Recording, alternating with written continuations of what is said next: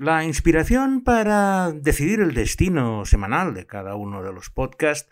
suele venir de diferentes fuentes. A veces son peticiones personales, a veces me viene un recuerdo a la memoria. Y en esta ocasión, que suele ser la más habitual, pues me encontraba viendo una serie que no conocía, que habían estrenado en España, pues nada, hace un mes, y de repente me encuentro con los paisajes y las historias del lugar que me trajeron inmediatamente a la memoria pues unas buenas vacaciones que pasé en ese sitio. Y decidí pues buscar otras series que estuvieran por esa grabadas o rodadas en esa isla y ha sido la forma de montar esta selección de hoy. El destino es bastante curioso, no es muy conocido a nivel español, ni diría que internacional, pero tengo que reconocer que una vez estás allí te lo pasas en grande. Además, hay la ventaja de que al haber mucha herencia española en todo el país, encuentras cosas muy reconocibles, como por ejemplo nuestras recomendaciones gastronómicas de hoy, que primero es un lechón asado, sí, el cochinillo nuestro, asado a fuego lento, en un exterior, y que te sirven relleno pues, de todo tipo de verduras y de frutas de la zona para beber una cerveza San Miguel, porque, aunque os parezca raro, es la cerveza de ese país que luego trajimos a España. Y también tienes otra opción un poco más local, que es el tubo, que es un zumo de azúcar de caña. Porque hoy con Travel Series con Lorenzo Mejino nos vamos a visitar la isla de Cebú, en las Filipinas.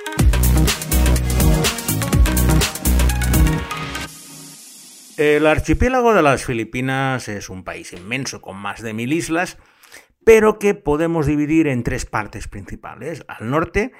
donde está la capital Manila y que la isla principal es Luzón. Al sur, donde tenemos Mindanao y la capital principal es Davao. Y en el centro es la zona que denominan las Visayas y donde Cebú es el centro administrativo y económico. Cebú es, una ciudad muy importante en el comercio de las Islas Filipinas, puesto que tiene el puerto más importante. De hecho, fue la primera zona, como luego veremos más en profundidad, donde llegó Fernando de Magallanes y su expedición de la Vuelta al Mundo, convirtiéndose poco a poco en el primer asentamiento español en las Filipinas, que os recuerdo que fue una colonia española hasta finales del siglo XIX en una descolonización que fue bastante llevada al cine e incluso a la televisión con La leyenda de los últimos de Filipinas, una película que incluso se hizo un capítulo bastante especial en el Ministerio del Tiempo para hablar de la historia del último destacamento que quedó allí y cuya rendición final pues eh, fue una de las gestas más celebradas durante el periodo franquista donde pues se tendían a glorificar mucho cualquier eh, episodio histórico de la grandeza del imperio español.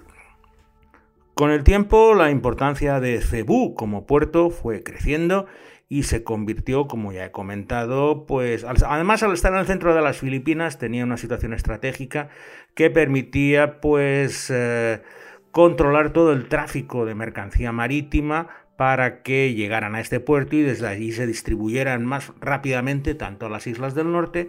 como a las del sur.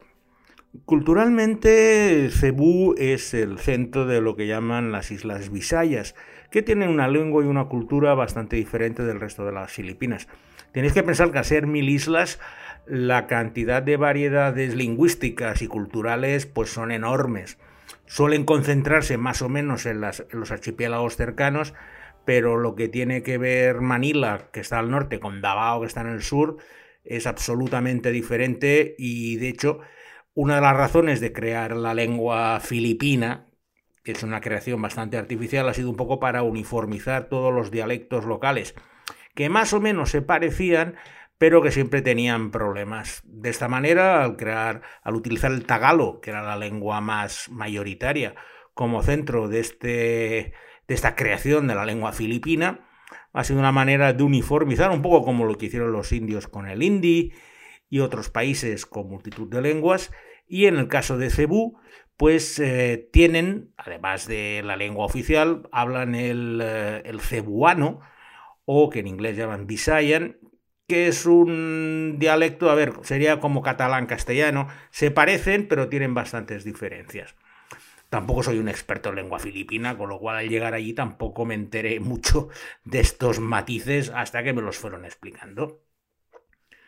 Mi relación con Cebú es bastante curiosa, puesto que había estado trabajando casi un mes y medio en los Juegos Olímpicos de Pekín en 2008 con unas derivadas en Hong Kong y al finalizar pues tenía un periodo de vacaciones de unas tres semanas antes de empezar los Juegos Paralímpicos. Y decidí, tenía ganas de irme de China, ya estaba harto de estar allí, eh, digamos, organizando con todo, con toda la gente controlando hasta el más mínimo detalle y tenía ganas de escaparme.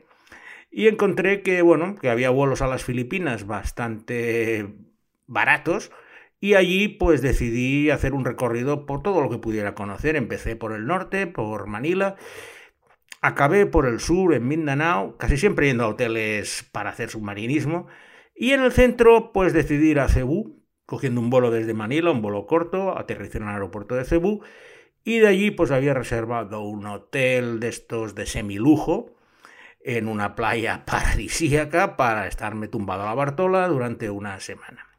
Y en las inmediaciones de esta zona turística, de la que luego os hablaré en más profundidad, es donde se desarrolla nuestra primera serie de la zona de Cebú y se llama Puppy Love.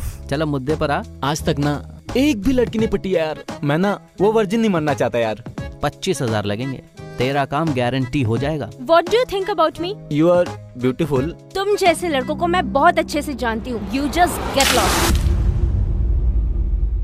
Puppy Love ha sido uno de los grandes éxitos de la televisión en cebuano.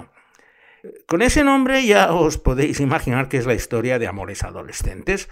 Tenemos a cuatro parejas de jóvenes adolescentes que viven en las cercanías de esos hoteles turísticos donde trabajan sus padres y ellos pues van a la escuela. Las escuelas son tipo de estas británicas con uniforme y ellos pues eh,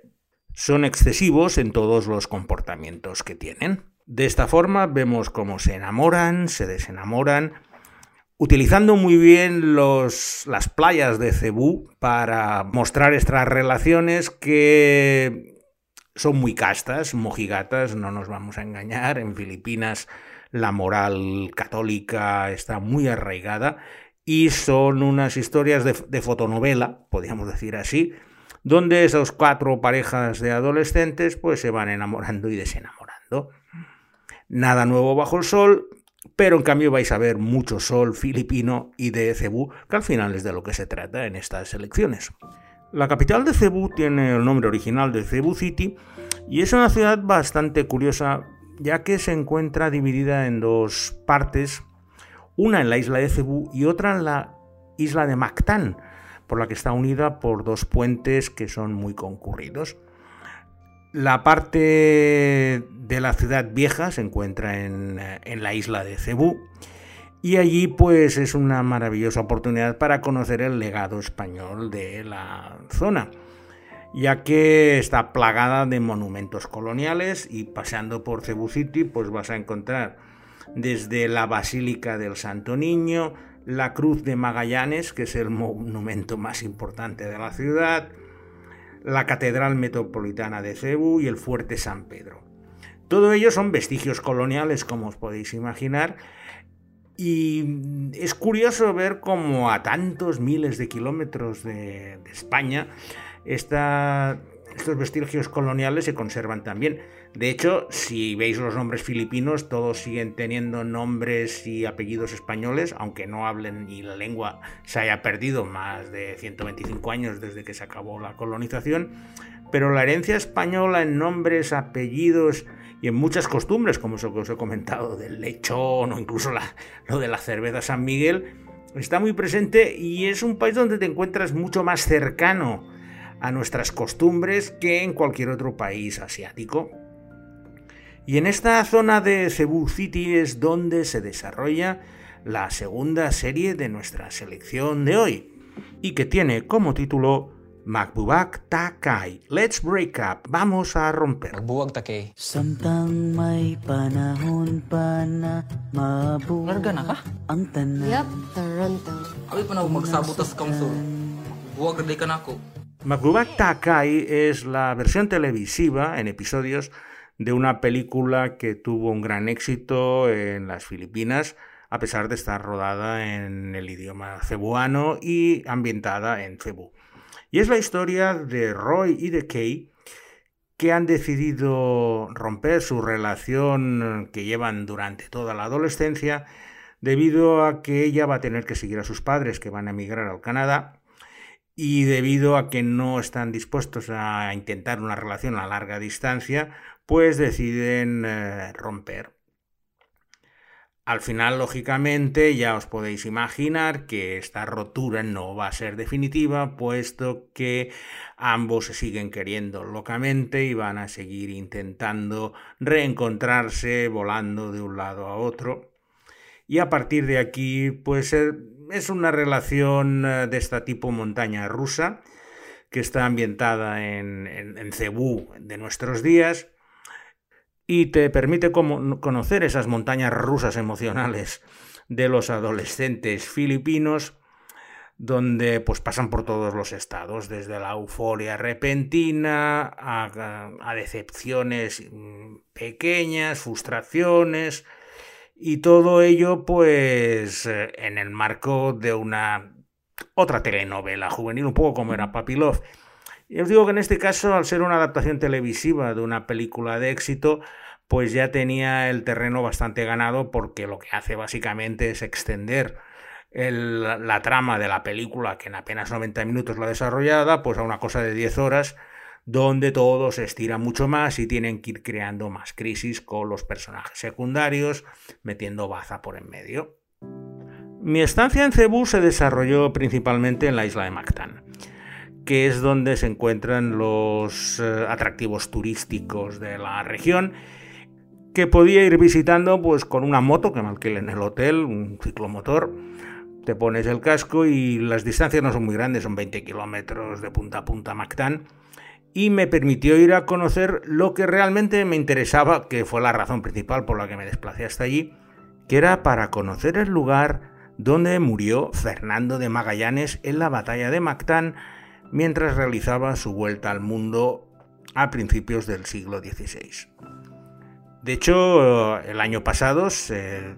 conmemoró el quinto centenario de esta expedición que empezó Magallanes y acabó el Cano de vuelta al mundo. Hubo una serie española excelente, Conquistadores Adventum, que trataba el tema bastante en profundidad, pero mmm, Mactán tiene ese aroma especial de ser el lugar donde Magallanes desembarcó en las Filipinas y pues tuvo una batalla brutal con los habitantes en Mactán y murió allí.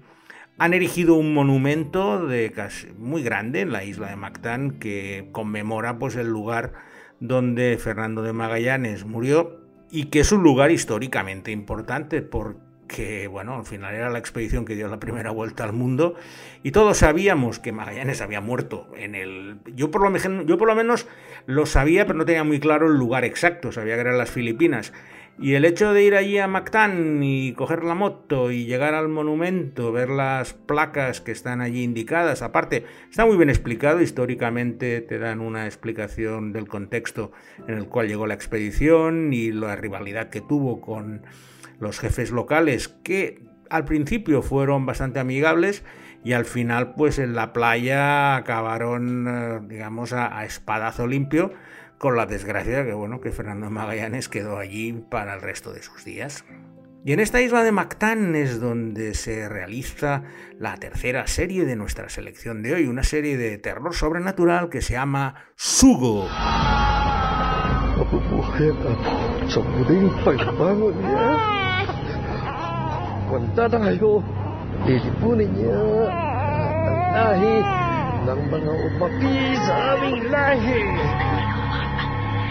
En la isla de Mactán se produce un suceso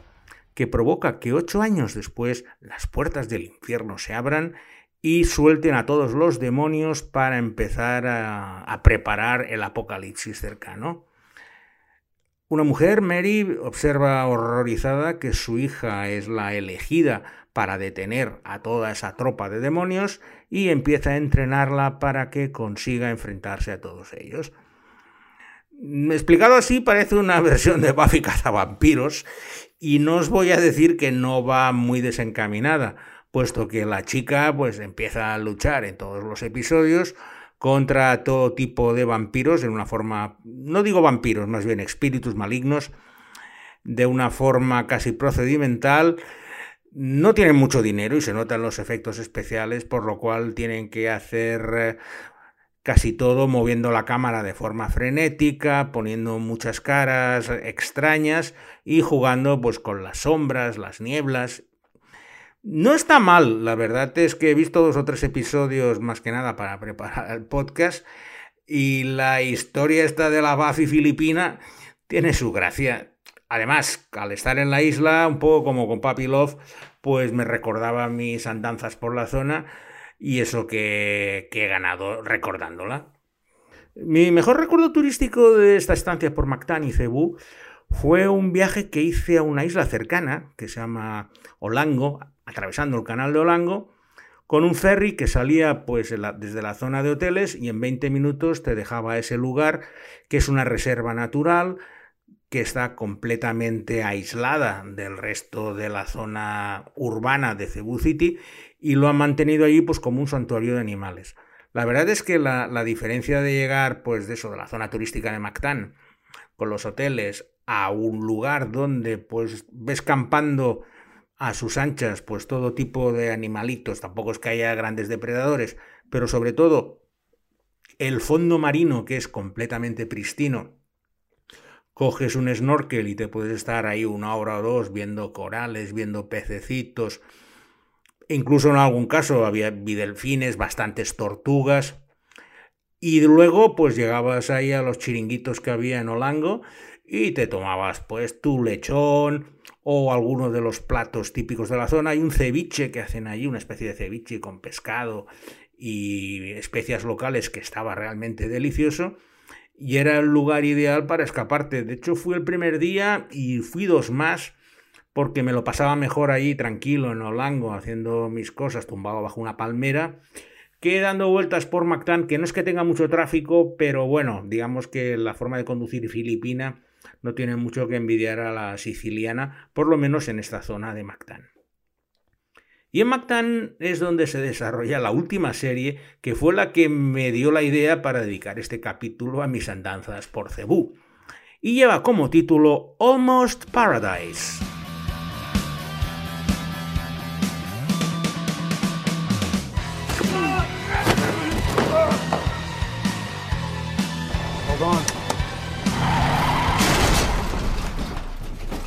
I see you are taking your stress management very seriously. Almost Paradise es la historia de un antiguo agente de la DEA, Alex Walker, que ha sido obligado a jubilarse por una serie de problemas tanto físicos como de comportamiento y decide retirarse a la isla filipina de Cebú. Allí compra una tienda de regalos en, eh, al lado de un gran hotel con la esperanza de conseguir controlar su estrés y la presión alta, que, era, que ha sido el problema físico que lo obligó a dejar la DEA. Pero, como os podéis esperar, los criminales y delincuentes de la isla acaban por convencerle para seguir ayudando a las fuerzas locales en calidad de asesor y detective privado. Almost Paradise es una serie que intenta rememorar aquellos procedimentales simpáticos de aventuras tropicales de los años 80 y 90, con títulos tan olvidables como VIP con Pamela Anderson, Calor Tropical, Acapulco Hit, y seguro que algunas otras están viniendo a la cabeza y que habíais dejado olvidadas en vuestra memoria. Almost Paradise es un procedimental simpático, más malo que la quina, porque todas las situaciones son las que veíamos hace 20-30 años, Está protagonizado y ha sido creado por Christian Kane, que es un actor que si visteis una serie que se llama Las reglas del juego sobre ladrones simpáticos, pues un poco en esa misma línea, de hecho el productor ejecutivo es el mismo, y han intentado llevar ese espíritu noventero de agente de la ley en un lugar ajeno a su zona y que colabora con los locales, pero todo muy predecible y que no hay mucha cosa que rascar. Pero sí que han tenido la gran habilidad de utilizar los paisajes de Cebú, Mactán o Lango para rodar pues unas tramas que habéis visto mil y una veces, aunque ya no suelen realizarse en nuestras pantallas porque están completamente desfasadas. Y con esta inspiración que me dio Almost Paradise vamos a cerrar esta edición del podcast deseando que Alberto Laya haya descubierto el idioma cebuano y haya podido sumergirse en las profundidades de los vídeos para encontrar los cortes de las series de hoy. Y sin más, me despido de vosotros hasta la semana que viene en una nueva edición de Traveling Series con Lorenzo Mejino.